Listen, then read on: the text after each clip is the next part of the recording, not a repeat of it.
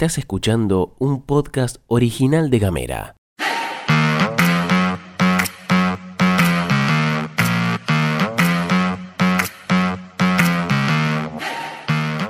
Acá Elena haciendo la pastilla de Gamera en reemplazo de Gastón que aparentemente no se encuentra bien de la voz y por eso me puso a laburar a mí. Llegamos al final. En casa, En Ushuaia. en camino, En Tolwyn. en tu celu, en Río Grande. en 7 en minutos. toda la Argentina. Estas son las noticias para arrancar la jornada.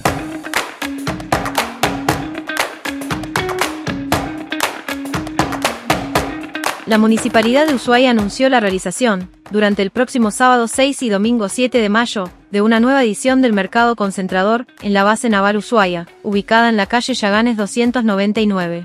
La propuesta se desarrollará en el espacio ubicado al lado del expresidio, en el horario de 13 a 19. En ambas jornadas participarán productores locales y habrá excelentes precios en cortes de carne, frutas y verduras, panificados dulces y salados, alimentos secos y artículos de limpieza, adelantaron desde el gobierno capitalino. Nos vamos a Tolwyn porque según reveló del Lago Noticias, el bombero Federico Benítez denunció al jefe de cuerpo de bomberos voluntarios de la ciudad por agresiones y amenazas. El bombero denunció persecución laboral y favoritismos a través de decisiones de guardias. Benítez denuncia que cuando fue a indicarle su preocupación por estas situaciones, su jefe lo agarró del cuello y la campera y lo insultó, por lo cual radicó la denuncia formal en la comisaría. Es una persona que tiene cargo y jerarquía como oficial ayudante. Yo llevo años en bomberos y nunca vi algo así, lamentó. Y llega la compañera Ximena Gutiérrez con información deportiva de esta jornada. Buen día, buen día, ¿qué tal? Arrancamos con rivales confirmados la jornada para la Argentina, los FIBA Américas U16 que se van a disputar en Yucatán, México, del 11, del 5 al 11 de junio. El equipo masculino lo va a integrar el grupo A junto a México, Puerto Rico y Estados Unidos y el femenino va a estar en el grupo B con República Dominicana, Brasil y Canadá. Como te contaba, este evento se va a llevar a cabo del 5 al 11 de junio y los cuatro mejores de la competencia avanzan la Copa del Mundo FIBA Sub-17 que se va a llevar a cabo en Turquía en junio del próximo año. En cuatro meses 116 personas fueron asesinadas por violencia de género en todo el país, según el nuevo informe presentado por el Observatorio de Femicidios en Argentina de la Asociación Civil La Casa del Encuentro.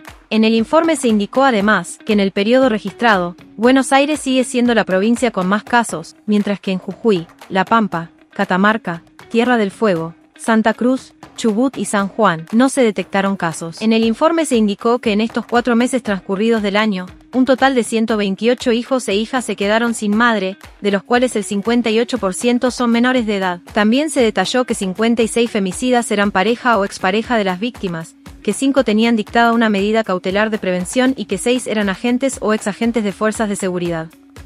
El lugar más inseguro para una mujer en situación de violencia continúa siendo su vivienda. 34 víctimas fueron asesinadas en su hogar y 26 en vivienda compartida. El Paris Saint-Germain suspendió a Lionel Messi por dos semanas con efecto inmediato luego de que el rosarino viajara a Arabia Saudita y permaneciera allí durante dos días sin el consentimiento del club parisino. Según informó el medio local El Equipe que señala además que el club parisino decidió no renovarle el contrato al astro, cuyo vínculo está vigente hasta el 30 de junio próximo.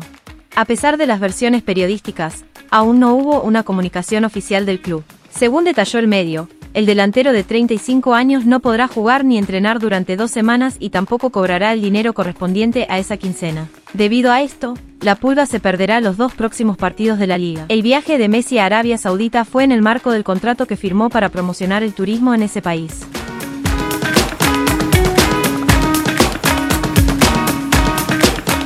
Llegamos al final de la pastilla de Gamera. Te deseamos que tengas una excelente jornada de miércoles.